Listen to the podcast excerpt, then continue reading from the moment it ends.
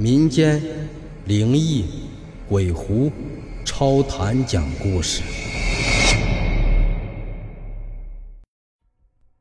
我一言不发的盯着孙老板，突然冷声的问道：“你不要隐瞒了，这具男尸和你有什么关系？”什么？墩子不解的看着我。孙老板认识这个倒霉蛋啊？你让他自己说吧。一个天天和尸体打交道的人是不会对陷阱里出现的男尸动感情的。我有理由相信，陷阱下面出现的男尸一定和孙老板有什么关系。果然，孙老板叹了口气说道：“我就不再对你们隐瞒了。”这人是我的保镖阿虎，我让他单枪匹马下墓取镯子，等了好几天也不见回来，就知道出事了，所以才把你们请来。墩子冷哼了一声：“哼，你以为这是你自家后院啊？啊，想来就来，想走就就走啊？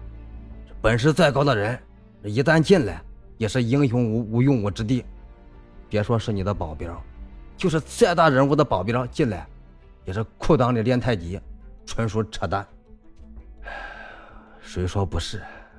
阿虎没回来，我就知道出事了，但是后悔也没有用。这不就把你们给请来了吗？孙老板的语气显得很真诚。其实我随你们进来，不全是为了那对镯子，主要还是想看看阿虎是不是困在里面了。毕竟人命关天，才是头等大事再说了，阿虎跟了我这么多年，这份情谊不是轻易能割舍的。跟在我后面，看着我的脚印走，别走错了。我不愿再听孙老板啰里吧嗦。他跟我们进大墓，绝对不是为了阿虎，而是不放心那对镯子。他怕我们弄对假的，拿回去糊弄他。我已经看明白了，主墓室就在前室的右侧，只要把脚放在青色石条在地面上被拖过的痕迹上，就不会再有任何的机关。阿虎没有白死，如果没有他，躺在陷阱下面的很有可能就是我们。由于赌石没有了，所以我们很顺利地进入主墓室。主墓室里面空间很大，阴暗又冷。说不出什么原因，我隐隐感觉气氛有点不太对劲儿。墩子，你把那个黑驴蹄子拿给我。墩子从包里摸出一个黑驴蹄子，走过来递给我，却被地上一个什么东西绊了一下，吓了一跳。他低头一看，原来是一个摔碎的瓶子。耶！墩子捡起一块碎片，哎，这这瓶子上面有龙纹。哎呀，这个墓不一般呐！我刚要看看是什么样的龙纹，忽然看见孙老板手提着袋子，向墓室中间一个泛着金色微光的棺冢跑了过去。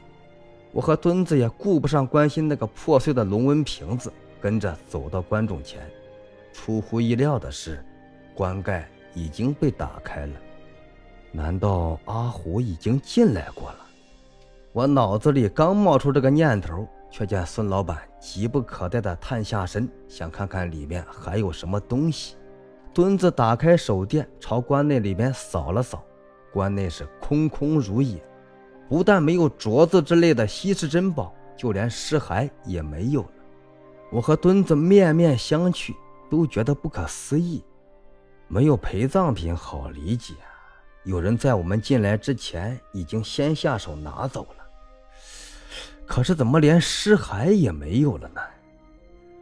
这时，孙老板一手撑着棺中，另一只手提着袋子，竟然纵身跳了进去，两只手在棺中之内到处摸索。我忽然想到了一种可能：棺中内的干尸被盗墓者取走之后，与孙老板进行了交易。或许失踪的那具干尸此时就挂在客厅的密室里。可是。堵住主墓室的条石被阿虎拽开之后，他没能进入主墓室，就掉进前世的陷阱里。阿虎不是单枪匹马来的，他一定找了帮手。赌石被移开后，阿虎的帮手打开棺冢，把里面东西全部拿走，包括那具干尸。这个帮手一定是阿虎最信任的人。阿虎至死都不会想到，他最信任的人在最后一刻置他的尸体于不顾，席卷关内东西而去。